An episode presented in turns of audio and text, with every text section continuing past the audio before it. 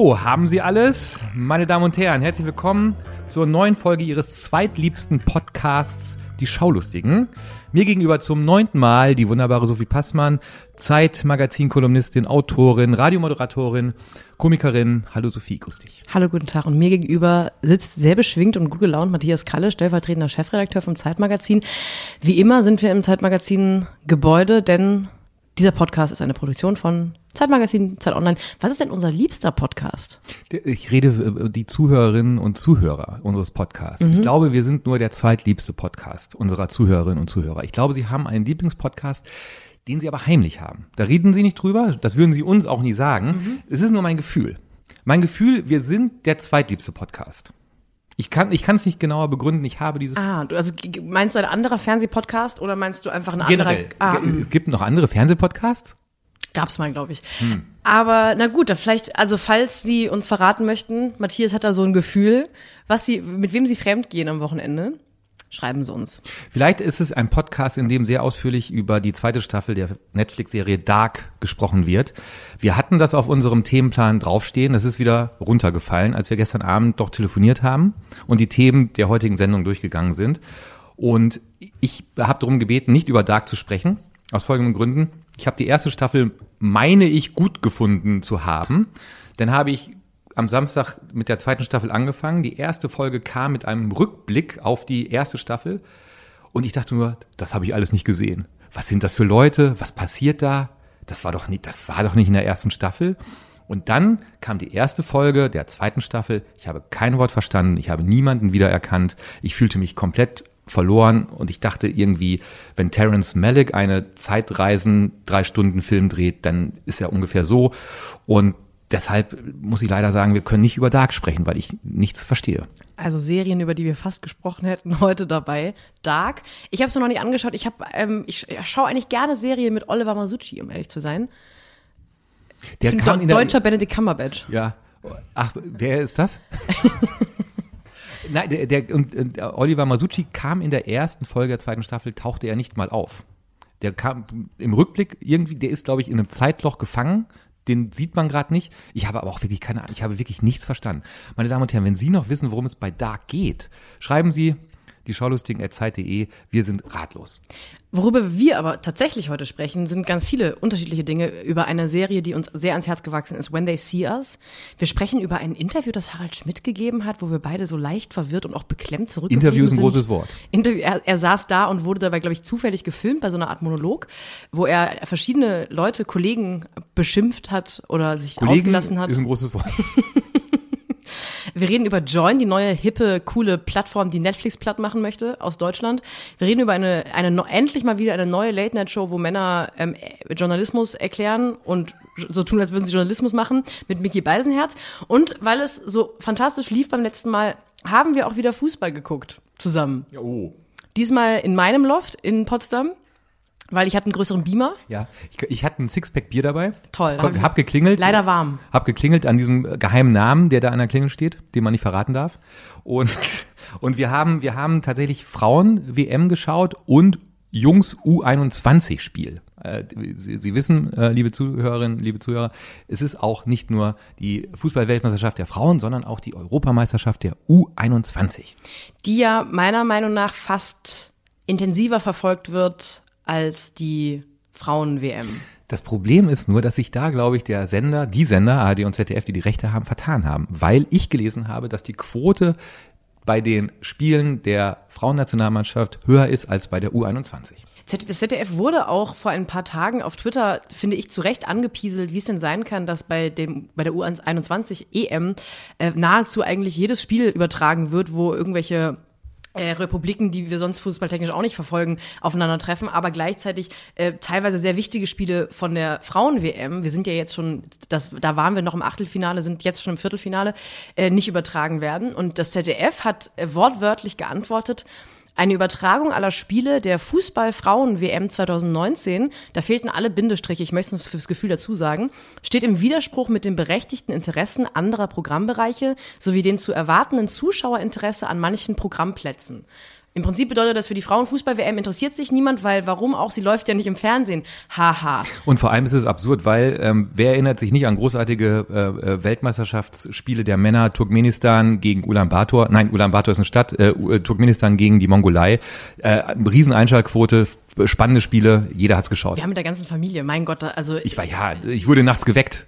Ich, ich wurde nach, ich musste Turkmenistan hat ein Tor gemacht, ja, hat ein Tor gemacht. Wahnsinn. Das finde ich völlig affig und vor allem, dass auf einmal das ZDF ähm, so eine Entscheidung be begründet mit, ja, wir müssen ja machen, was die Leute wollen, das öffnet, finde ich, ein Tor in eine gefährliche Richtung, ja. weil dann fängt, müsste man auf einmal, glaube ich, die Hälfte der Abendsendungen aus einfach rausschmeißen, weil die stehen im ähm, Widerspruch mit dem berechtigten Interessen anderer Programmbereiche sowie dem zu erwartenden Zuschauerinteresse an manchen Programmplätzen.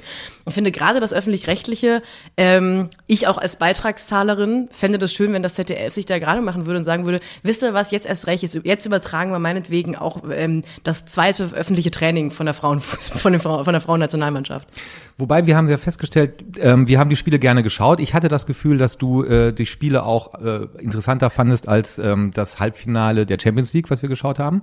Ja, also mh, mm, Oder interessant ist auch ein starkes Wort. Also es stand auch bei mir persönlich im Widerspruch mit den berechtigten Interessen anderer Programmbereiche. Äh, bevor Aber jetzt, das Bier war lecker.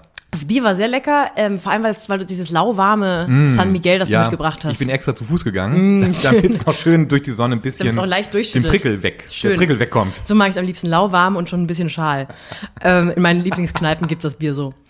Äh, ja, also nach, es entsteht jetzt hier der Eindruck, als würden wir anfangen, eine Fußballfreundschaft zu führen. Das war jetzt für mich, um ehrlich zu sein, auch das letzte Mal, glaube ich. Wir Hab haben, ich verstanden. Wir haben es jetzt nochmal, wir haben es jetzt noch mal probiert. Hab ich verstanden. Weil ähm, ich finde das schön an linearem Fernsehen, an manchen Sportereignissen oder Ereignissen im linearen Fernsehen, dass man so eine Art Alibi-Grund bekommt, sich zu treffen. Weil so in Zeiten des Streamings würde man ja nie sagen, komm doch vorbei, wir gucken die neue Staffel von Dark. Komm um 20.15 Uhr, ich schmeiß einen Grill an. Ähm, das das finde ich ein bisschen nett. Aber ob da jetzt Frauen oder Männer auf dem Platz stehen. Ich wurde auch schon jetzt in den letzten Wochen gagamäßig gefragt, ob ich als Feministin mich jetzt nicht für Frauenfußball interessieren müsste. Ja. Ich, also ich glaube, dafür haben meine Großmütter und Urgroßmütter für gekämpft und ihre BHs verbrannt, dass ich mich nicht für Sport interessieren muss heute. Wir werden irgendwann vielleicht zu irgendwelchen Olympischen Spielen einen ähm, Podcast machen, der sich ausschließlich um Sport im Fernsehen dreht. Ich freue mich da schon sehr drauf. Und wenn ich dann noch eine Sache zu sagen kann, hey, ARD und ZDF, zeigt doch bitte nicht nur diesen furchtbaren Fokus auf deutsche Spiele, auf deutsches Training.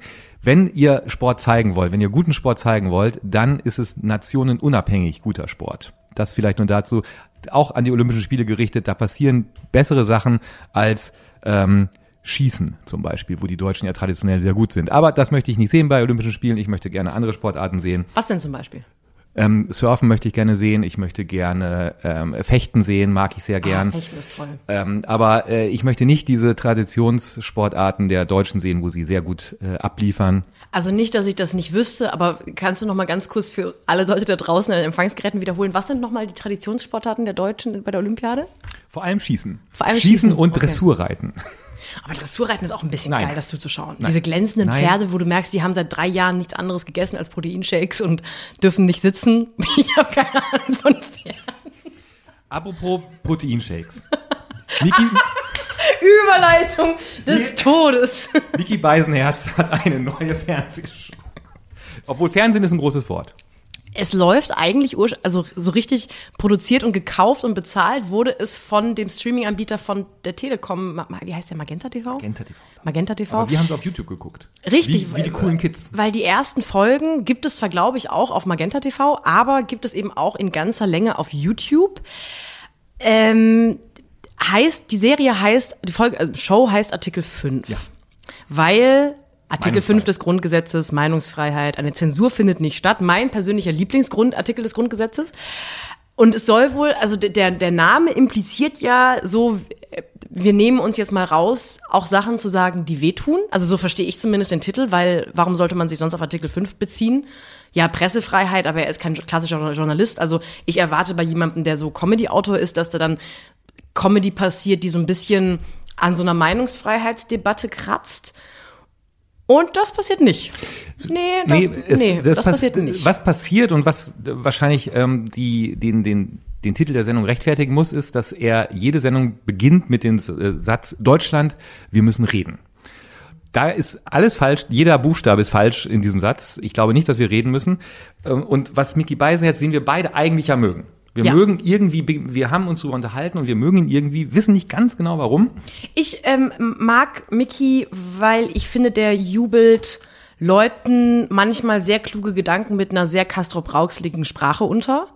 Äh, wir haben auch ganz durchaus Momente und Sachen, wo wir uns nie, überhaupt nicht verstehen und er, glaube ich, ganz furchtbar findet, was ich mache und andersrum. Aber im Großen und Ganzen ähm, finde ich, es gibt deutlich schlimmere Comedy-Autoren in Deutschland. Und ähm, die Kolumne, die so, zum Beispiel auch bei, bei, bei stern.de schreibt, da sind manchmal durchaus Sachen dabei, wo ich denke, nee, das ist schon lustig. Und er ist Fan von Borussia Dortmund. Genau, des, deswegen ist Mag er ich mir auch sehr sehr, ans ja. Herz Sehr gewachsen. guter, sehr guter Bist du BVB-Fan, Matthias? das, da reden wir in unserer großen Sport-Extrasendung dann drüber. Na, auf jeden Fall habe ich mir jetzt, wir haben uns drei Folgen angeschaut und es ist ein großes Erklärstück, wo er mit einer Ausnahme am Schreibtisch sitzt und Ohne Schnitt. Es gibt, glaube ich, wirklich, also so hatte ich das Gefühl, es gibt keinen Schnitt. Er sitzt am Schreibtisch und redet 25 Minuten lang. über zwei bis drei Themen. Mhm. Es, sind, es ist so eine Mischung aus Erklärstück und Meinungsstück. Es ist nicht so genau wie bei der Heute-Show, weil ähm, be- beispielsweise was bei der Heute-Show ja oft gemacht wird, dass Oliver Welke einen Gag sagt und dann passiert auf der Kachel nebenan der Einblendung nochmal ein anderer Gag und dann hat man so einen, so einen Doppelpunch. Das, also das Problem von zu vielen Gags hat Mickey Beisenherz jetzt in dieser Show eher nicht. Und ich habe mich auch gefragt, warum will der jetzt auf einmal so große politische Probleme erklären? Von Bienensterben über Wohnungsnot. Na, er erklärt ja auch den Selfie-Wahn und äh, er erklärt sehr, sehr launig, warum Menschen sterben, wenn sie Selfies aufnehmen. Ja. Hat mich, also ich finde sowieso, dass es so ein, wir haben ja vor ein paar Wochen über richtig und wichtig von ähm, Thilo Jung gesprochen, was eine richtige und wichtige Entscheidung war vom ZDF, das nicht zu senden zu richtiger Zeit. Ähm, das war ja genau das Gleiche. Ein, ein, ein Kerl setzt sich an den Schreibtisch und hat äh, mehr oder minder äh, ein Referat vorbereitet. Genau. Und es geht auch Wobei ich jetzt, ich möchte Mickey Beisenherz nicht zu nahe treten und ihn mit Thilo Jung vergleichen, das in, in seinem Fernsehschaffen. Aber es, es ist eben auch nicht so richtig Satire, weil es oft streckenweise gar nicht lustig sein will, weil es Sachen erklären will, ist aber auch irgendwie nicht dicht genug, um zu sagen, da macht, der bringt jetzt jemand Investigativjournalismus ins Fernsehen. Es ist so nicht Fisch und nicht Fleisch, würden die Leute am Niederrhein sagen. Können wir kurz über die Machweise sprechen, weil, soweit ich das sehe, geht es los mit einem Schwenk über Publikum. Anscheinend ist Publikum da. Das sehe ich aber nur die ersten zwei Sekunden. Dann sind wir mit Mickey Beisenherz ganz, ganz kurz am Schreibtisch. Dann sind wir mit Mickey Beisenherz aber draußen, irgendwo draußen. Er steht irgendwo vor und redet fünf Minuten. Warum er draußen ist und dann nach diesen fünf Minuten wieder drin am Schreibtisch, erschließt sich mir nicht. Dann bleibt er am Schreibtisch sitzen und die Kamera ist nur auf ihn gerichtet. Wir sehen das Publikum nicht mehr. Was wir hören, sind dann Konservenlacher. Das ist nicht das Publikum, was lacht, das sind offensichtliche Konservenlacher. Das verstehe ich schon nicht. Und dann verstehe ich nicht, müssen sich Männer, die im Fernsehen an einem Schreibtisch sitzen, keine Mühe mehr geben bei dem, was sie anhaben. Es ist, man muss dazu sagen, es ist für Mickey Beisenherz wirklich eigentlich, passt dem es, nichts es, mehr, es, es, ist eigentlich schwieriger für ihn, sich schlecht anzuziehen als gut. Er ist nicht weil gut der, angezogen. Nein, aber der, also Mickey Beisenherz ist ein durchtrainierter, irgendwie gut aussehender Typ. Es, ich habe den Eindruck, es muss eigentlich schon schwierig sein, da was anzuziehen und schlecht angezogen auszusehen. Und schafft er deiner Meinung nach offensichtlich. Ich habe Tut- nicht so auf die Hemden geguckt bei ihm. Ja, er hat Hemden an, er hat da nochmal einen Pulli drüber gezogen, ähm, vielleicht damit die Brustmuskulatur da besser noch zur Geltung kommt. Ich weiß es nicht, aber es sieht einfach, ich verstehe es nicht. Ich verstehe auch diese Frisur nicht und ich, ich, äh, das ist alles Arbeitsverweigerung im Ästhetischen. Das, also, Hm. wenn, wenn man jetzt so Leute wie Oliver Welke Textil aushält im deutschen Fernsehen, finde ich Mickey Beisenherz leicht, et, vielleicht etwas zu slimfittiges Hemd ähm, blöd zu finden. Also ich finde, da wird uns optisch noch ganz Schlimmeres zugemutet. Ja, aber äh, er hat wenigstens, ja, du hast recht. Also optisch hat- zugemutet, ich meine, meine wirklich, ich meine wirklich damit nicht, wie Leute aussehen, sondern wie Leute sich fürs Fernsehen zurecht machen oder eben nicht zurecht machen. Es geht da gar nicht um das, um die eigentliche physiognomische Erscheinung, sondern um den Gedanken, ah, ich bin im Fernsehen, vielleicht bügele ich meine Hemden noch Ja, aber, kurz. aber dann ist es, glaube ich, ein Missverständnis, wenn man sagt, eigentlich sehe ich ganz gut aus, da muss ich mich nicht mehr gut anziehen. Das äh, lasse ich nicht gelten. Ich weiß nicht, ob er das denkt, aber es gab auf jeden Fall eine Folge, wo er für diese Außen, ähm, Außenteil, den ich genauso wenig verstehe wie du, ein äh, Frotti-Polo-Hemd angezogen hat, was ich einen guten Style finde. Frotti-Polo-Hemd finde ich lustig, aber halt nicht für, ein Fern für eine Fernsehshow. Ich finde es schön, wenn Leute sich wie für so eine Kommunion vielleicht einmal zurecht machen. Frotte. Weil da gucken ja im Zweifel Leute zu, Ja. aber es ist ja bei Magenta TV, Ja. deswegen ist es ja nicht Ja. so, dass Leute zugucken. Frotte. Apropos Frotti. Apropos Frotte. Kommen wir zu Join. Nein. Äh, Heute gute Überleitung. Join, ja, wo wir gerade schon von einem Streaming-Anbieter, kennst du irgendjemanden, der Magenta TV hat? Nein. Ich- Oder ich glaube, Leute haben's. Doch, ich kenne zwei Leute, die hätten es theoretisch, haben es aber noch nie geschaut. Also die haben die Abspielmöglichkeit von Magenta TV, weil sie bei der Telekom einen Kabelvertrag haben und haben das dazu gebucht, aber einfach weil es nicht viel, viel mehr kostet und der WLAN, das WLAN besser ist. Aber sie schauen nicht Magenta TV die Inhalte. Wir haben ja auch, wir haben ja auch ähm, Artikel 5 bei YouTube uns angeschaut. Ja. Ich habe mich dann erst in Magenta TV reinwählen wollen mit so einem Probemonat, weil ich dachte, man kann es nirgends anders gucken. War dann aber sehr äh, froh, dass ich es bei YouTube gucken konnte, weil ich langsam ein bisschen genervt bin von diesen ganzen Streaming-Anbietern, weil ich habe Netflix und Amazon Prime und wa- was muss man noch haben? Maxdome dann lange irgendwie eine Zeit lang gehabt und Sky Ticket. Sky Ticket, genau, habe ich äh, auch und guck's nicht so richtig. Deswegen war ich fast ein bisschen genervt, als ich die Ankündigung gelesen habe, dass die deutschen Fernsehsender, einige deutsche Fernsehsender, ähm, sich zusammengetan haben, um eine neue, einen neuen Streaming, eine neue Streaming- Streaming-Plattform an den Start zu bringen. Heißt Join, J-O-Y-N. Und ich finde es aus unterschiedlichen Gründen nicht so ansatzweise so kacke, wie ich es finden wollte. Erster Grund ist, es ist, man muss sich nicht anmelden und es kostet nichts. Ja, aber es kommt Werbung. Es ist werbegetrieben, was Ja. ich jetzt erträglich finde, aber ich hätte mich, glaube ich, nicht nochmal angemeldet. Viele von Ihnen werden mit Sicherheit gerade auf Join rumhängen, weil die neue Staffel Jerks von Christian Ulmen da. Ähm, Von wem? Christian Ulm ist so ein, so ein Ah, ähm, erzähle ich dir nachher. Okay. Schicke ich dir den Ja, Wikipedia-Artikel. alles ähm, ich frage mich, ob das, ob das vernünftig, ob das Zukunft hat. Also man kann da ja auch, man kann auch wirklich linear das Fernsehen gucken. Zwar nicht in HD-Qualität bei den öffentlich-rechtlichen, weil die der Meinung waren, warum sollten wir jetzt Leuten das einfacher machen, unser Programm zu gucken? Wir sind doch sowieso richtig gut aufgestellt. Man kann da teilweise eben gute Produktionen wie Jerks gucken oder auch diese äh, Leaving Neverland Dokumentation über Ja. Michael Jackson. Ist aber auch viel so Füllmaterial dabei. So irgendwelche Eigenproduktionen von irgendwelchen Vox Kabel 1 Super RTL Leuten, wo Serien sind, von denen ich selber noch nie was gehört habe. Die Läusemutter, ähm, Ja, ich habe mehr weiß ich schon gar nicht mehr. Dadurch, dass ich ja die ganze Zeit Fußball gucke und äh, ich konnte noch nicht auf Join gehen. Bist du noch nicht ich, bin, ich, bin- ich gejoint? bin noch nicht, ich war da noch, ich war da noch nicht. Ähm, du hast mir aber gesagt, dass du die Benutzeroberfläche ganz ansprechend findest. Also du hast dich dort gut zurechtgefunden. Was machen die denn besser als zum Beispiel Netflix oder Amazon Prime? Amazon Prime finde ich persönlich ganz, ganz furchtbar. Ja, Amazon Prime ist eine, eigentlich eine Frechheit, weil man sich immer wieder, warum die nicht einfach eine eigene Plattform für Prime-Kunden anbieten, wo man auf die Homepage oder auf die Ja. Seite geht und sofort Sachen angeboten bekommt, weil Amazon Prime macht ja auch einem das überhaupt nicht schmackhaft, Sachen sich anzuschauen, die man noch nicht kennt. So wie das Netflix macht, weil die Genau. einfach ständig neue Vorschläge reinballern. Am schlimmsten finde ich aber Sky Ticket. Also ich finde, was die, was die Leute der User Experience bei Sky Ticket da betrieben haben, ich glaube, die haben sich einfach ein Wochenende beim, auf Mallorca richtig zugelötet und haben dann irgend so einen IT-Praktikanten das zusammen HTMLen lassen und dann sind die, ja, geht, wird schon funktionieren. Also da funktioniert einfach gar nichts. Ja. Und man findet auch nichts. Bei und man Sky hat Go kein, auch übrigens Man hat auch keine Sky Lust, irgendwas zu gucken. Es ist, und da ist Join ein bisschen besser, weil man sofort auf einer Oberfläche ist, wo man zugeballert wird mit Vorschlägen, was man gucken kann.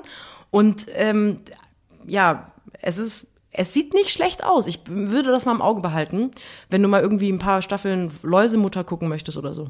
Läusemutter dann in der übernächsten Folge eine halbe Stunde Pro und Contra. Die Läusemutter. Freue ich mich drauf. Ich Alles mich, Top 3, ich die besten mich. Staffeln Die Läusemutter. Apropos, Lo nee. Nee, das, das nein. Ich dachte, wir ziehen das heute durch. Nein, aber apropos Läusemutter, weiß ich nicht. Apropos schlechtes Fernsehen. Ja. Wir haben ein, ein, ein Video-Interview gesehen mit einem Mann, mit Harald Schmidt, der bis vor ein paar Jahren, wenn ich das richtig mitbekommen habe, so eine Sache gefahren hat, dass er sich einfach nicht mehr äußert zu Dingen und auch keine Interviews gibt. Und wenn er mal ein Interview gibt, dann bitte aber mit ähm, der Herausgeberschaft der FAZ, alle vier anwesend, äh, Die vier Teddybären. die vier Teddybären, und dann aber auch äh, nur bitte über Habermas und Kommunikationstheorie. So, ja. Das hat sich in den letzten Monaten ein bisschen doll gewandelt. Es hat sich gedreht. Es hat sich gedreht. Es fing an mit, als er Labol und Erben, diese SWR-Serie, Mhm. erfunden und co-produziert hat, glaube ich, wo er sich dann auf einmal auf jeder Medienseite äußerte Mhm. mit einem Promo-Interview, wo ich dachte, oh ja, dann hat er ja jetzt mal wieder, reicht jetzt auch für ein paar Jahre. Und jetzt kam ein Interview bei den Stuttgarter Nachrichten. Ja.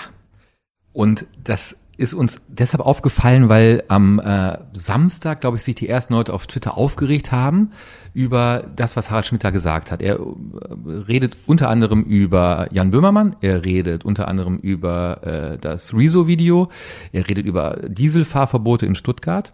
Und ähm, wenn man sich das auf Twitter oder auch in einer nachrichtlichen Form durchliest, dann klingt das alles wirklich, als ob äh, Schmidt langsam, aber sicher den Verstand verliert. Wenn man es sich denn in diesem zehnminütigen Video anschaut, dann klingt es irgendwie zwar immer noch nicht lustig, aber auch nicht mehr ganz so furchtbar. Ja. Und ähm, damit Sie wissen, was wir meinen, spielen wir Ihnen mal vor. Oder willst du vorher noch etwas sagen? Ich möchte davor, ähm, ich glaube, dass das, was am meisten rumgegangen ist von diesem Interview, ist, dass ähm, Harald Schmidt beleidigt Jan Böhmermann. Ja. Was natürlich erstmal krass klingt. Und Krass. man denkt so, was ist da passiert? Genau. Und wenn man sich das eben jetzt, wie wir das tun werden, anhört, finde ich, genau wie du, klingt das ein bisschen versöhnlicher. wir hören mal rein.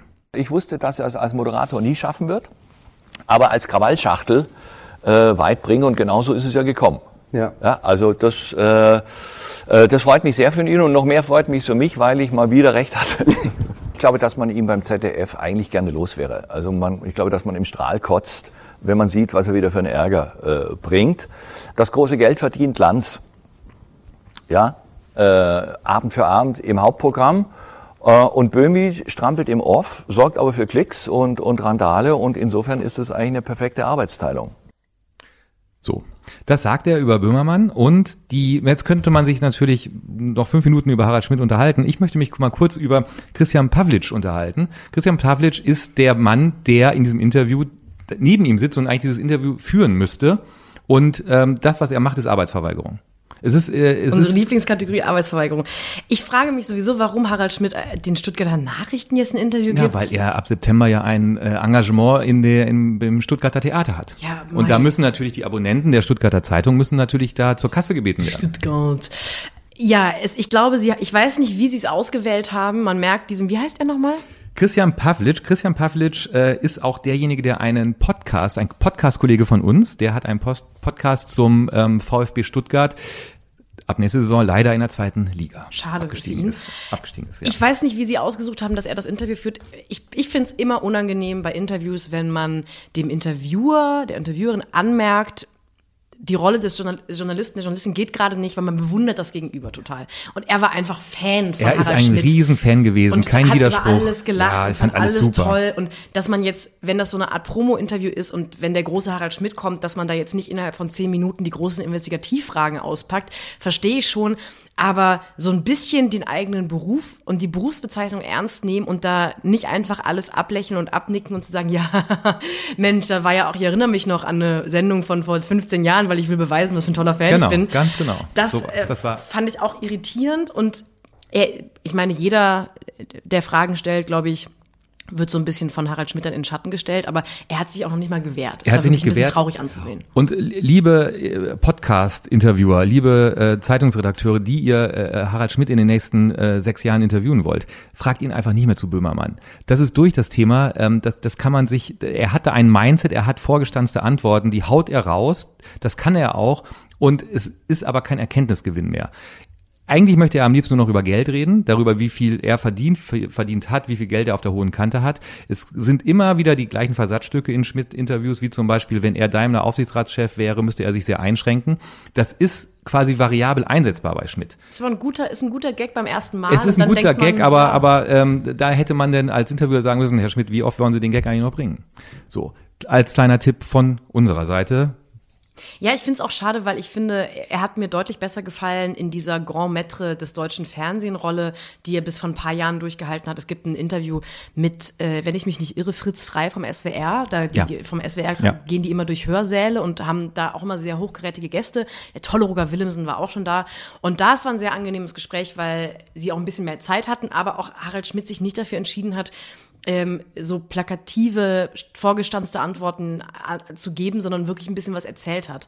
Und das finde ich schade, dass er das verliert, weil ich würde das lieber sehen. Und es ist auch nicht so, dass ich mich jetzt auf das nächste Schmidt-Interview unbedingt freue.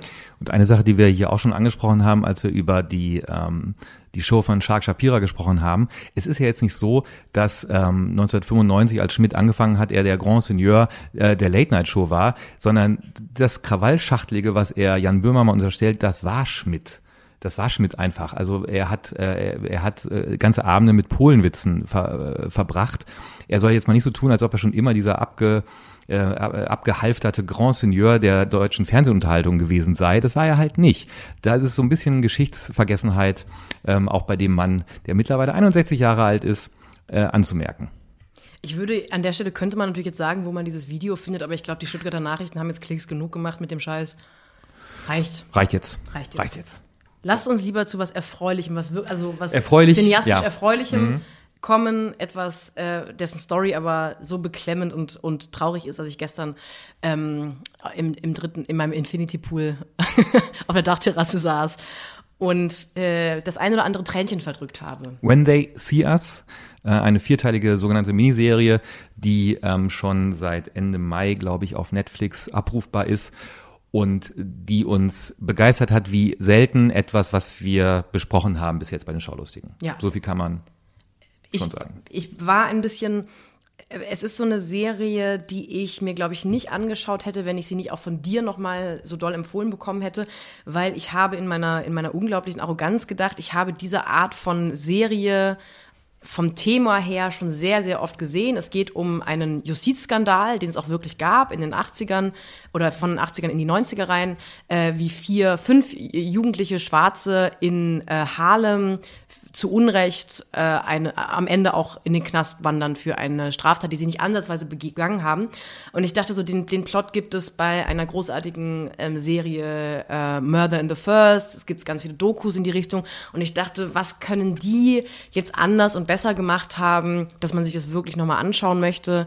Und sie haben ungefähr alles und besser und anders gemacht. Es ist äh, ein, ein, ein, ein, ein Triumph des A, des seriellen Erzählens, aber auch B, des Erzählens von einer wahren Begebenheit, die wir, die leicht fiktionalisiert wird. Du hast es richtig gesagt, es gab diesen Fall der Central Park Five, so ging er damals durch die Medien. Es war im April 89, als ähm, in, in, in, im New Yorker Central Park eine Joggerin brutalst vergewaltigt wurde. Und äh, an diesem Abend äh, sehr, sehr viele Jugendliche aus Harlem durch diesen Park gegangen sind und möglicherweise auch Leute beleidigt haben, vielleicht auch was das eine oder andere kaputt gemacht haben, aber die dann hergenommen wurden, um dieses schreckliche Verbrechen an der Joggerin zu sühnen. Die äh, Polizisten haben mit Absicht sich fünf rausgepickt, die vermeintlich schwächsten dieser Jugendlichen und haben sie so lange verhört, ihnen nicht zu essen gegeben, Schlafentzug, bis sie dann gestanden haben was sie, äh, nämlich eine Tat, die sie nicht begangen haben. Ähm, es gab eine, eine damals ermittelnde Hauptkommissarin und eine Staatsanwältin, die sehr darauf bedacht war, dass irgendjemand zur Rechenschaft gezogen wird für dieses Verbrechen. Und produziert wird das Ganze von Oprah Winfrey ähm, und Regie und Drehbuch äh, ist verantwortlich Ava DuVernay, die schon mit Selma einen ähm, Oscar-nominierten Film gedreht hat und die sich sehr für die Belange und die Geschichten afroamerikanischer Menschen einsetzt.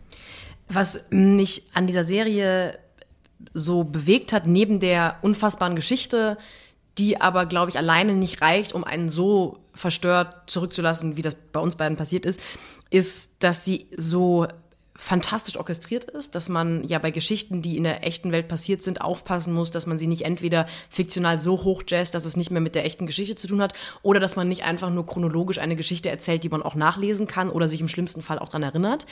Deswegen ähm, war das jetzt auch kein Spoiler zu sagen, dass die in den Knast wandern, weil in der zweiten Folge passiert das schon. Ähm, sie haben sich nämlich dazu entschieden, die Geschichte auch danach weiter zu erzählen und ähm, was mir auch so gefällt, ist, dass diese fünf Jungs ähm, die sind sehr unterschiedlich. Äh, vom schüchternen Yusuf über den irgendwie draufgängerischen Cory, die sind beide beste Freunde. Cory ist eigentlich der beklemmendste Fall, weil der wirklich noch nicht mal vor Ort war, als die Tat begangen wurde. Der hat eigentlich nur seinen Kumpel Yusuf begleitet zur Polizeistation, saß da dann stundenlang rum und wurde irgendwann von den Polizisten so mitgenommen, weil der ist doch auch schwarz und jugendlich, der wird schon dabei gewesen sein, machen wir mal. Und Corey war halt schon zu dem Zeitpunkt 16 und ist deshalb ähm, äh, als Erwachsener verurteilt worden und ist nicht mehr im Jugendknast gelandet, sondern äh, der, wo er richtig auf Rikers Island, der hatte wirklich eine richtige Scheißzeit. Und was mir auch sehr, sehr gut gefallen hat, ist, dass sie äh, diese Trump-Sache nicht so ausgebreitet haben. Also in dem Fall war das tatsächlich Donald Trump, der damals als einfach Immobilienmogul für 85.000 Dollar in den vier größten Zeitungen, ähm, überregionalen Zeitungen, so eine Anzeige ähm, geschaltet hat mit, wir müssen die Todesstrafe wieder einführen. Äh, und das wäre natürlich perfekt gewesen, um das über ein, zwei Folgen auszubreiten und da zu zeigen, übrigens damals schon, aber sie haben sich dafür entschieden, das so elegant in Anführungszeichen einzuführen, dass ich glaube, am Ende, das letzte Mal, dass es thematisiert wird, sagte eine, der hat, dessen 15 Minuten Ruhm sind auch bald Ganz vorbei. genau, ja, ja. Und das bricht einem das Herz. Ja, ja. Es bricht einem vieles das Herz. Ich musste noch nie in meinem, äh, meiner Fernsehschaukarriere so oft auf die Pause-Taste drücken, weil ich es einfach äh, schwer erträglich fand, was dort passiert ist. Ich äh, möchte ein Beispiel nennen. Ähm, neben dem jugendlichen Cast, der großartig ist, zu dem wir vielleicht gleich noch kommen, spielt unter anderem auch Michael K. Williams, ähm, den, den Vater von, ähm, ich glaube, von, ähm, von Antron der ähm, als 14-Jähriger von einer Baseball-Karriere träumt. Michael K. Williams kennen einige vielleicht noch als Omar Little aus oh, uh, The Wire. Ja. Und ähm, es gibt, es gibt Omar, also äh, Michael K. Williams begleitet seinen Sohn aufs, aufs Revier und äh, der, der Sohn sagt natürlich, dass er es nicht war und dass er auch keine Angaben machen kann. Und dann gehen die Polizisten, die weißen Polizisten zu Michael K. Williams und sagen, ähm, er müsse doch jetzt mal bitte seinem Sohn sagen, was hier Sache sei. Ja, und, und, und wenn er nach Hause will mit seinem Sohn, dann müsse er jetzt mal kurz mit seinem Sohn reden. Und wie Michael K. Williams dann das spielt, diese, diese Unterhaltung, wo man die lebenslange Angst und die Verletzlichkeit merkt, die ein Schwarzer in Harlem, in New York immer gespürt hat. Und wenn er dann seinen Sohn dazu ermutigt, einfach das zu sagen, was die Polizisten wollen, was sie hören wollen, in der Hoffnung, dann wird schon alles gut, das ist so rührend, anrührend. Gleichzeitig macht einen das so wütend. Und ähm, das ist eine der Szenen, die wirklich für mich schwer zu ertragen waren, wo ich kurz die Pause-Taste, kurz einmal ums Sofa rennen musste, weil es wirklich großartig gespielt war, großartig geschrieben und äh, äh großartig inszeniert wurde.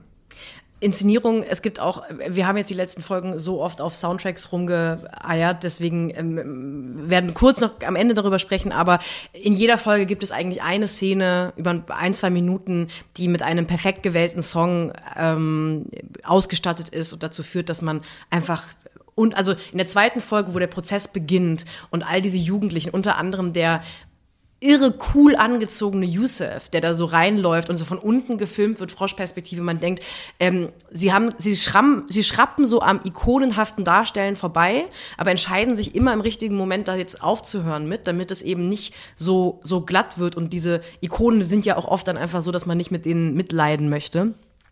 Und an der Geschichte, an der Darstellung finde ich auch sehr wichtig, dass ähm, es wird ja heutzutage so viel über, über Opferhierarchie und wer gewinnt in Identitätspolitik und wer ist denn, also es wird dann am Ende so ein bisschen indirekt gepokert, so, ja, du bist eine Frau, aber du bist ja weiß und so weiter. Das erzählt diese Geschichte wunderschön, dass diese beiden weißen Staatsanwältinnen ähm, einfach ein, eine, eine weiße Frau, die vergewaltigt wurde, haben und, und eine Stadt hat, in der es 80 Vergewaltigungen im Jahr gab und die müssen jetzt jemanden dafür verknacken und dass diese Frau vor allem sehr leidenschaftlich, vermeintlich feministisch ähm, ähm, argumentiert und sagt, diese Frau wurde ver verprügelt und, und vergewaltigt und stellen sich das mal vor und aber dann im nächsten Schritt einfach sagt, ja, die schwarzen Jungs. Also das zeigt sehr schön diese Bigotterie, dass ähm, wenn, wenn Frauen sich auf so ihren Feminismus beziehen und sagen, ja, dann, mein Gott, dann nehmen wir halt die, die sind schon da und das, die sind das, eh aus Harlem. Das Ziel, dass irgendjemand für dieses abscheuliche Verbrechen büßen muss, war höher einzuschätzen damals bei diesen Kommissarinnen und den Kommissaren und bei der Staatsanwältin als der gesunde Menschenverstand zu sagen, kann das denn alles tatsächlich so stattgefunden haben? Weil auch das wird in, innerhalb des Prozesses deutlich, ähm, was tatsächlich verwertbare Beweise anging, DNA-Spuren und so weiter und so fort, war das alles gar nichts. Das war, das war nichts. Das Problem war nur, dass die Anwälte der, der Jugendlichen halt überfordert waren Und warum waren sie überfordert? Weil natürlich die Eltern der Jugendlichen sich keine guten Anwälte leisten können. Und da sind wir wieder bei dem Systematischen, was dieser Film auch erzählt. Nämlich, dass es dann ein Scheidungsanwalt und äh, eine Gemeinde musste sammeln, damit man einen Anwalt überhaupt ähm, ähm, bestellen konnte und bezahlen konnte. Das zeigt auch wieder, dass, dass dieses System so ihre Opfer Opfer bleiben lässt. Und ähm, ich fand es, was, was ich in dieser Serie auch so, so sehr gut dargestellt und, und, und, und übermittelt fand, war, dass es ähm, eine, eine kollektive ähm, Schuld der Gesellschaft an ihren Schwächsten gibt. Die gibt es einfach und ähm, das Milieu, an dem Milieu, aus dem die Mehrheitsgesellschaft ihre Opfer auswählt. Und das war für mich sehr exemplarisch in dieser Geschichte auch erzählt. Bis zum Schluss, bis wir wissen ja, also das, das ist auch kein richtiger Spoiler, aber äh, die Jungs sind logischerweise mittlerweile erwachsen und sind alle aus dem Knast raus, aber richtig glücklich ähm, ist niemand von denen logischerweise geworden. Es gibt eine, es gibt eigentlich zwei Szenen, ähm, wo also es gibt viele Szenen, wo, wo Teile der, der, der schwarzen Familie natürlich über Rassismus sprechen, aber es gibt zwei Szenen, die fast so ähm, wegplätschern, weil die, weil die so auch dann im Schnitt wegmoderiert werden, gefühlt, wo zwei weiße Menschen ähm, sich wahnsinnig, also der erste ist, glaube ich, einer, der so für die, für die PR-Orchestrierung, sage ich mal, dieser, dieser ähm, dieser Fälle verantwortlich ist, ein Weißer, mhm. der dann zwischen den ganzen schwarzen Familien und den, und den schwarzen ähm, Verdächtigen sitzt und sagt, ich glaube, wir sollten diesen Fall nicht äh, auf, auf Rasse reduzieren. Mhm. Wo alle anderen so, mhm. are you fucking kidding me? Ja. So darum geht's. Und es gibt in der ersten, allerersten Szene, wo dieser, dieses ähm, durchtigern durch den Central Park von den Harlem Boys gezeigt wird. Eine Szene, wo so Fahrradfahrer, ein Pärchen an denen vorbeifährt und das ist halt einfach die fahren an denen vorbei. Und diese Frau taucht dann irgendwann wieder auf und sagt dann vor Gericht, äh, äh, die haben also Tiergeräusche gemacht. Mhm. Wo du merkst, dieses mhm. Entmenschlichen mhm. und dieses ähm, indirekte Vergleichen eines schwarzen Menschen mit einem Tier passiert da und das wird auch, das wird dann so weggenickt und, und aha, ja, das passt ja auch ganz gut in das, was wir sowieso schon gedacht haben, dass die fünf Jungs einfach völlig wild waren. So sind sie halt. Ja. Unfassbar. Ja. Unfassbar. Und es, es, es, es gibt noch eine andere Ebene, die, die ähm, wie ich finde, wunderbar durch die vier Folgen erzählt wird. Und das ist einfach eine äh, Eltern-Kinder-Geschichte, die, ähm, die diesmal äh, nichts mit der Hautfarbe zu tun hat, sondern die einfach ähm, so universell und mit so viel äh, Liebe, aber auch mit so viel Traurigkeit erzählt wird, die Unterschiedlichkeit der Familienkonstrukte, die wir dort auch sehen, die Unfähigkeit auch tatsächlich zu reden, die Unfähigkeit von Vätern, aber auch von Müttern zu akzeptieren, ähm, wie sich ihre eigenen Kinder entwickeln. Es gibt auch, es gibt äh, eine, eine, eine, eine Transgender-Geschichte, die ganz kurz angedeutet wird, die natürlich auch nicht gut ausgeht. Es ist eine ganz, ganz große Unfähigkeit, ähm, und gleichzeitig aber ein große, großer Appell an mehr Menschlichkeit. Das, so habe ich diese Serie am Ende gesehen. Ich finde es super, dass du das sagst, weil ich habe mir im, im Zuge des Schauens so, eine, so, eine, so einen Stichpunkt gemacht. Erst stand da, es ist eine Serie über Mütter und dann habe ich es durchgestrichen, glaube ich, nach irgendeiner Folge mit schwarze Mütter, nee, schwarze Frauen. Eigentlich, also es, es werden da, es wird, glaube ich, sehr der Struggle von, von schwarzen Frauen, auch die sich um eine Familie kümmern, gar nicht nur Mütter, sondern auch Geschwister und Tanten und Großmütter gezeigt. Aber am Ende ist es tatsächlich eher eine Serie über Familie. Und falls Sie jetzt das Gefühl haben, wir hätten schon entsetzlich viel gespoilert, hm. lassen Sie sich versichert sein, nein, es ist äh, all das um all das, worum wir, was wir gespoilert haben, geht es eigentlich nicht. Es geht um darum, das zu schauen und zu weinen. Und falls Sie in den letzten Wochen eine Kritik über die Serie gelesen haben, wo jemand bemängelt hat, dass es überinszeniert sei, äh, bitte hören Sie da nicht drauf, weil ähm, die große Meisterschaft der Regisseurin äh, und der Drehbuchautorin der Kameraführung und auch der Musik. Es überin, überinszeniert ist wirklich ein, ein, ein, ein, ein, eine schäbige, ein schäbiger Kritikpunkt, den wir nicht gelten lassen können, weil ähm, diese Serie einen wirklich so sehr berührt und, und, und, und nur diese Inszenierung lohnt es sich schon zu schauen. Deshalb können wir gar nicht spoilern, wie großartig diese Serie gemacht ist. Schauen Sie sich bitte an. Und bevor wir zum nächsten Punkt kommen, als ich dann gestern vor meinem äh, iPad saß und, und dachte, jetzt habe ich es hinter mich gebracht mit nur ein bis zwölf Gefühlsausbrüchen pro Folge, kam dann im Abspann der von mir glühend verehrte und heiß geliebte Frank Ocean mit seiner Version von Moon River.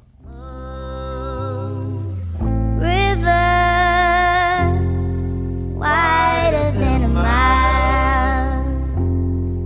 I'm crossing you in style.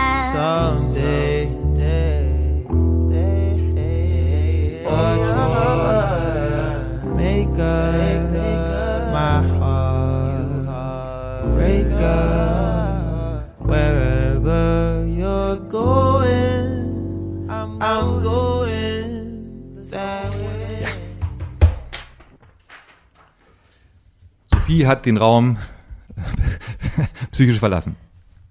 Lass uns über eine Rubrik sprechen, die die Stimmung nach oben bringen wird. Bevor wir zu der Rubrik kommen, es geht um Black Mirror. Richtig.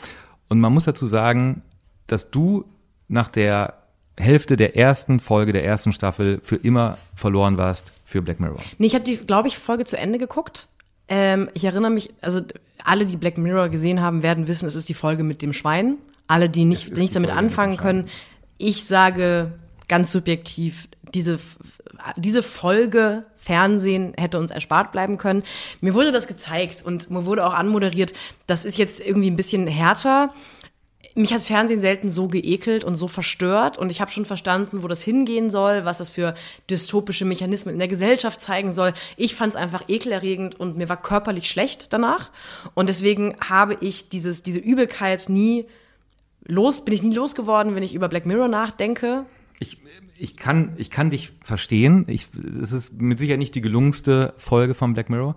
Ähm, für alle, die jetzt denken, Black Mirror, Black Mirror, was soll das denn, Schneewittchen? Nee, äh, Black Mirror ist eine dystopische äh, Serie. Fünfte Staffel ist gerade angelaufen von Charlie Broker. Der hat sich das Ganze ausgedacht und die größten, äh, die, die im größten Teil auch, auch geschrieben, die, die, die Folgen. Und ähm, die fünfte Staffel, die jetzt vor kurzem angelaufen ist, ist eine einzige Enttäuschung. Darüber müssen wir gar nicht groß reden und über diese sogenannte Schweinefolge müssen wir auch nicht reden, weil ich kann das total verstehen, dass man da sagt, ich will mit Black Mirror nichts mehr zu tun haben. Wir haben uns aber überlegt, dass es nach fünf Staffeln und immerhin 23 Folgen schade wäre, wenn man nicht nochmal sagt, dass es mindestens drei Folgen gibt, die die Geschichte des Fernsehens so viel reicher gemacht haben. Und deshalb nehmen wir das zum Anlass, um Sophies Lieblingsrubrik zu machen, äh, nämlich Kalles Top 3. Ich habe wie jede Woche einen kleinen Trommelwirbel. Trommel. Ich freue mich am meisten. Kalles Top 3, die drei besten Black Mirror Folgen bis jetzt. Sie sind subjektiv, aber vielleicht ist ja das eine oder andere dabei, wo Sie sich wiederfinden oder wo Sie einschalten wollen, weil das muss man vielleicht noch dazu sagen, jede Folge ist eine Standalone-Folge. Also Sie müssen nicht eine Staffel gucken, nichts hängt zusammen. Es ist nur die Weltsicht, dass es möglicherweise in naher Zukunft nicht ganz so dolle wird und dass die Technik, die wir jetzt schon haben, die sich weiterentwickelt, ähm, möglicherweise auch nicht zu unseren Gunsten sich weiterentwickelt, sondern im Gegenteil. Deshalb Platz drei, erste Staffel, dritte Folge. The Entire History of You heißt die Folge. Man muss vielleicht dazu sagen, dass sich zu der Grundidee dieser Folge Robert Downey Jr. die Filmrechte gesichert hat, weil er von dieser Idee so begeistert war. Die nahe Zukunft, fast alle Menschen haben ähm, ein künstliches Implantat im Kopf, das alles, was sie sehen, speichert. Komplett. Also sie, sie können alles, was sie, es, es, es beginnt damit, dass, dass der Protagonist ein Vorstellungsgespräch hat. Und nach diesem Vorstellungsgespräch sitzt er im Taxi und ist auf dem Weg zum Flughafen und er versucht, sich, das Vorstellungsgespräch guckt er sich nochmal 40 Mal an und er vergrößert die Augen der anderen, er vergrößert die Handbewegung der anderen, um rauszufinden, ob er gut performt hat oder nicht. Und alles das, was wir erleben, was wir sehen, ist, bleibt gespeichert und können wir jederzeit abrufen. Wir können es vergrößern, näher ranzoomen und so weiter und so fort. Und das hatte dann auch zur Folge, dass als er am Flughafen einchecken wollte, der Grenz, äh, der, der, der Zollbeamte ihn gebeten hat, spielen Sie mir bitte die letzte Woche in 64er Geschwindigkeit ab. So, damit man sieht, mit wem hatte der so Kontakt, was hat er so gemacht, aha, alles klar, kann fliegen. So. Der geht auf eine Party und auf dieser Party ist, ist bereits seine Frau und, und sie unterhält sich sehr angeregt mit jemandem, äh, äh der sich als Kommilitone äh, von ihr herausstellt. Und äh, er, der, unser Protagonist beobachtet das, ist so ein bisschen skeptisch, das ist alles schon sehr, sehr flirty, aber denkt sich noch nichts dabei. Dann spielt er sich aber diesen Abend in der Nacht immer und immer wieder vor zoomt heran und versucht irgendwie zu, irgendwie zu erkennen, was ist da irgendwas und konfrontiert seine Frau. Und fordert dann auch von seiner Frau auf, was auch technisch geht, ihre eigenen Erinnerungen auf den Bildschirm zu werfen. So, also sie sollte ihre Sicht der Dinge auf den Bildschirm werfen und dann wollten sie darüber reden. Und Sie können sich schon denken, es geht alles nicht gut aus. Also und das Interessante ist, Vielleicht erinnern sich die einen oder anderen, wie es ist, wenn man ähm, sehr verliebt in jemanden ist und, und man wartet zum Beispiel auf eine Textnachricht. Und irgendwann kommt diese Textnachricht und man nimmt diese Textnachricht und versucht quasi jedes einzelne Wort, jedes Komma alles in irgendeiner Art und Weise zu analysieren. Und jetzt stellen Sie sich vor, wir haben wir, wir, wir haben die Möglichkeit, unsere Erinnerungen und Treffen so zu speichern und uns so oft anzuschauen und zu analysieren, dass wir fast verrückt werden, weil wir versuchen, einer Wahrheit nahezukommen, die es vielleicht gar nicht gibt. Liebeskummer wäre die Hölle mit der Technologie. Das, äh, es ist am Ende eine große Liebeskummer-Geschichte und sie geht nicht gut aus, ganz im Gegenteil und deshalb Platz drei für The Entire History of You. War Folge 1, Staffel 3 oder andersrum? Es war Folge 3, Staffel 1. Okay. So. Jetzt Platz 2 ist Staffel 2, Folge 1. Be Right Back heißt die Folge und es geht um Folgendes. Ähm, ein, ein junges Paar zieht aufs Land und ähm, haben einen Transporter gemietet und fahren ähm, durch den Regen äh, in dieses Landhaus. Äh, er ist so ein kleiner Schluffi, der am liebsten ähm, auf Social Media rumhängt, immer das Handy in der Hand hat und äh, äh, ganz begeistert ist von den Möglichkeiten, die man so hat. Sie ist eher die kompetentere, die äh, ihn so ein bisschen Schluffi-mäßig findet, aber offensichtlich doch trotzdem sehr, sehr liebt. Sie kommen da an, sie müssen aber diesen Transporter zurückbringen, das übernimmt er und er hat aber einen Unfall und stirbt. Ist schon mal ein Downer. Ist schon mal ein Downer und das passiert in den ersten fünf Minuten dieser Folge. Dann gibt es aber Gott sei Dank eine Technik, die es möglich macht, dass alles das, was er auf Social Media gemacht hat, wird kanalisiert und sie kann mit ihm chatten, obwohl er tot ist. Es wird sozusagen sein ah. eigener Bot hergestellt ja. und ähm, sie fängt an, mit ihm sich Nachrichten auszutauschen. Und dieses System ist so gut, dass sie wirklich das Gefühl hat, dass er ihr schreibt. Dieses System wird quasi wöchentlich weiterentwickelt, was dazu führt, dass sie mit ihm telefonieren kann. Es ist, besteht die Möglichkeit, sie, sie reden miteinander, sie können telefonieren und äh, äh, noch ein paar Wochen später besteht die Möglichkeit, dass man einen künstlichen Menschen, der aussieht wie er und spricht wie er, zu ihr schicken kann. Auch das nimmt sie gerne in Kauf. Und dann steht halt dieser Roboter da, der mit den Social-Media-Aktivitäten und der immer dazu lernt und aussieht wie er, aber natürlich nicht er ist. Und, und, und es ist eine sehr schmerzhafte Erfahrung für sie, dass dieses, dass dieses Ding halt nicht die Liebe ihres Lebens ist, sondern irgendetwas anderes. Was denn am Ende dazu führt, dass dieses. Spoilern. Ich will ja auch was denn am Ende woanders hinführt. Entschuldigung. Jetzt habe ich gerade überlegt, dass ich doch gucken möchte. Ja. Aber ich mache den Trommelwirbel für die Eins. Mach den Trommelwirbel für die Eins. Man kann mich auch als Schlagzeugerin buchen ja. übrigens. Auch für Hochzeiten. Platz eins für Leute, die sich im Black Mirror im Universum auskennen, wahrscheinlich keine große Überraschung. Platz eins ist San Junipero. Dritte Staffel, vierte Folge. Diese Folge ist ein einziger Triumph, vor allem auch deshalb, weil sie sehr, sehr positiv endet. Es ist keine Dystopie, sondern sie endet in, man, man, man lacht und weint, wenn man das Ende dieser, dieser Folge sieht, weil es so, äh, auch, auch das ein großer Triumph der Liebe und der Menschlichkeit. Geschichte geht folgendermaßen. Wir, ähm, wir begleiten eine junge Frau, Yorkie, äh, offensichtlich im Jahr 1987 geht sie aus, geht in einen Club aus, ähm, wo geflippert wird, wo Arcade-Spiele gespielt werden und wo Musik läuft, die zum Beispiel sich so anhört.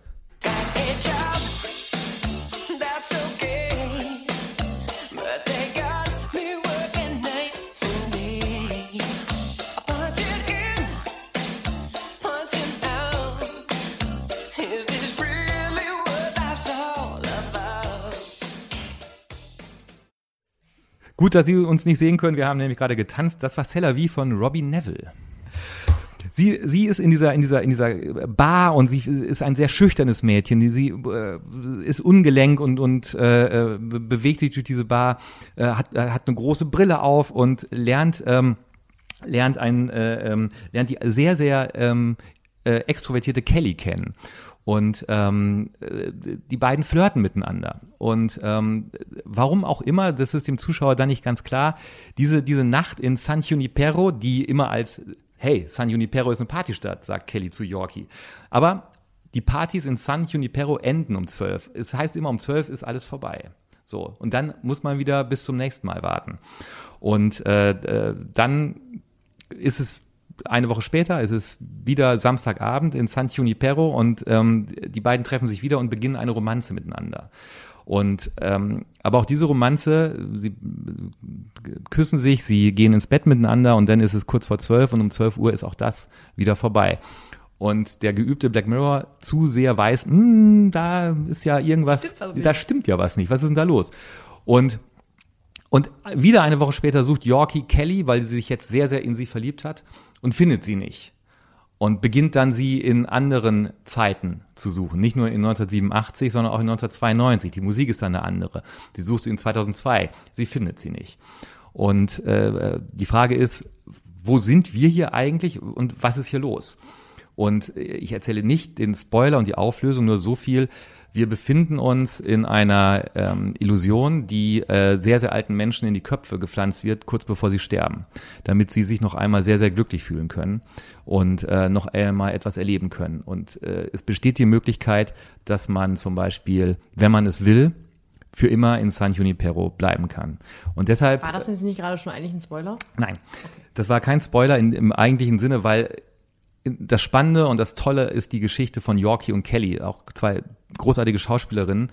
Und ähm, am Anfang der, ähm, der Folge und am Ende der Folge ähm, hören wir dieses Lied von Belinda Carlyle. Ooh, baby,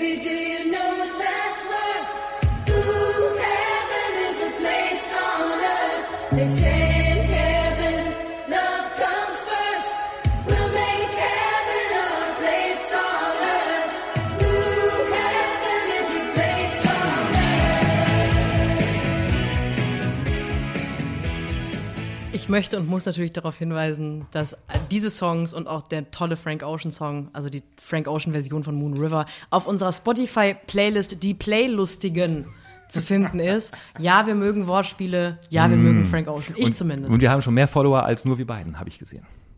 ich die Follower auf, wir haben Follower auf Spotify? Wir haben Follower auf Spotify. Gibt's Follower auf Spotify? Ja. Hey, Man können sieht- die dann sieht- sehen, was ich höre? Sie Das ist das Unangenehmste der Welt. Du ich würde eher einen höheren fünfstelligen Betrag bezahlen, als Nein, den Leuten zu zeigen. du hast doch nur die Playlustigen Playliste so. freigestellt. Nicht deine eigene. Ah, okay. Also man kann nicht sehen, was ich dann höre, weil Nein. Man, man kann nur. ich habe gerade so eine, so eine The Cure-Phase. Es ist irgendwie beklemmend für alle Seiten. Das kommt, nein. Nein. Okay, das ist, ich finde es nicht beklemmend. Du siehst es ja auch nicht. Du siehst es auch nicht. Die Playlustigen auf jeden Fall. Ja. Oh, Gott sei Dank, das habe ich gerade kurz.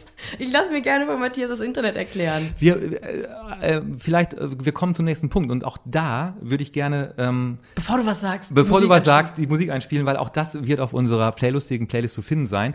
Und wenn ich diese Musik einspiele, fange ich gleich an zu weinen und vielleicht geht es ja dem ein oder anderen Hörer, der ein oder anderen Hörerin ähnlich.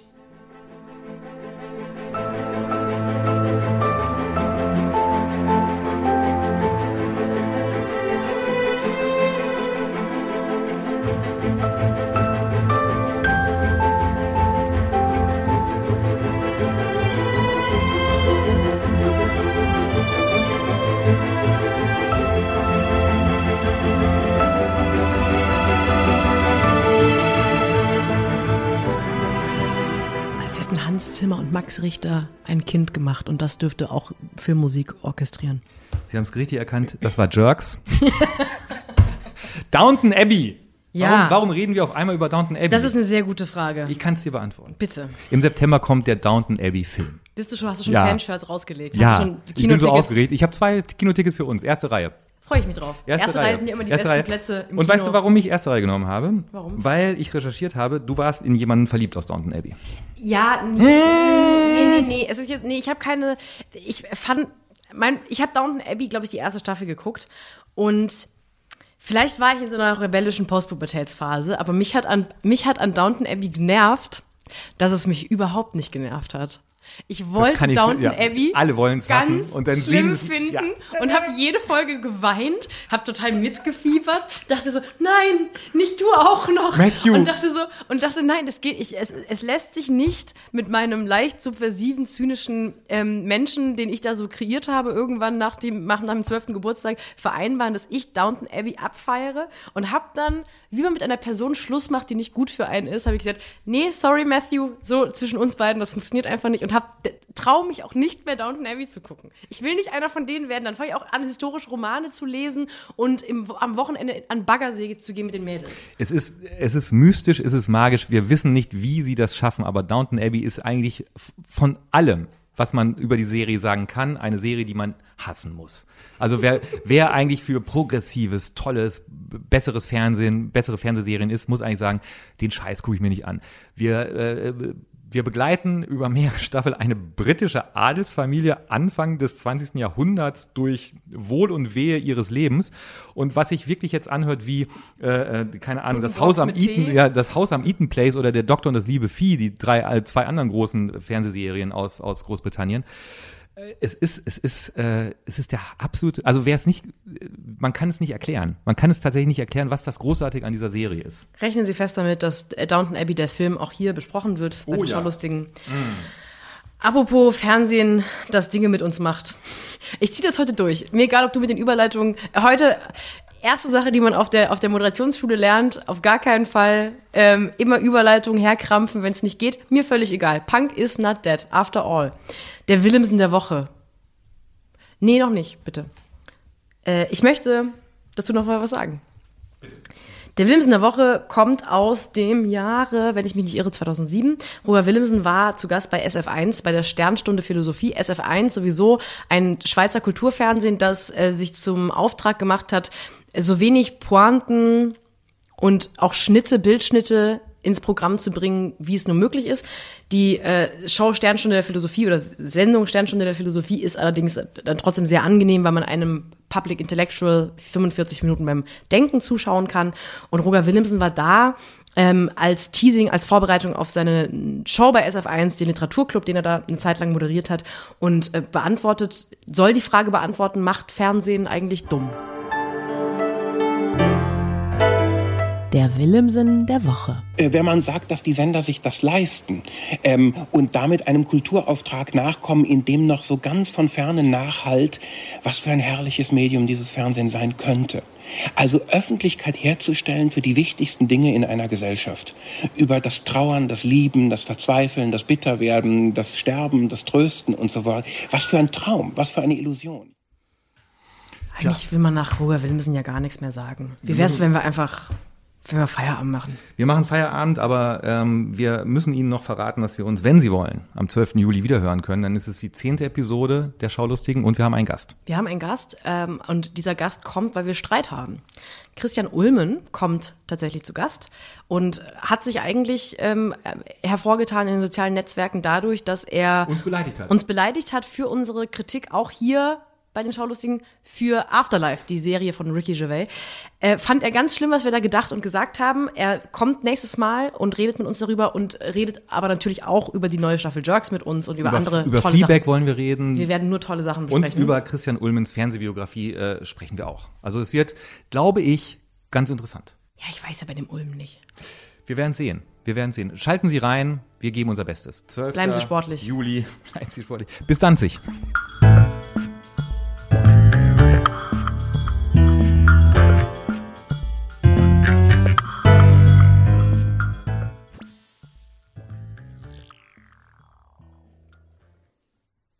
So, nächstes Mal kommt jetzt dieser Christian Ulm, ja? Steht halt jetzt so im Drehbuch drin. Den finde ich ja persönlich einfach wirklich überhaupt nicht lustig, ne? Aber äh, habt ihr nicht zusammen bei Viva angefangen? Wo was? Nein. Ach, egal. Ich mag jedenfalls den bei Pasewka echt gerne.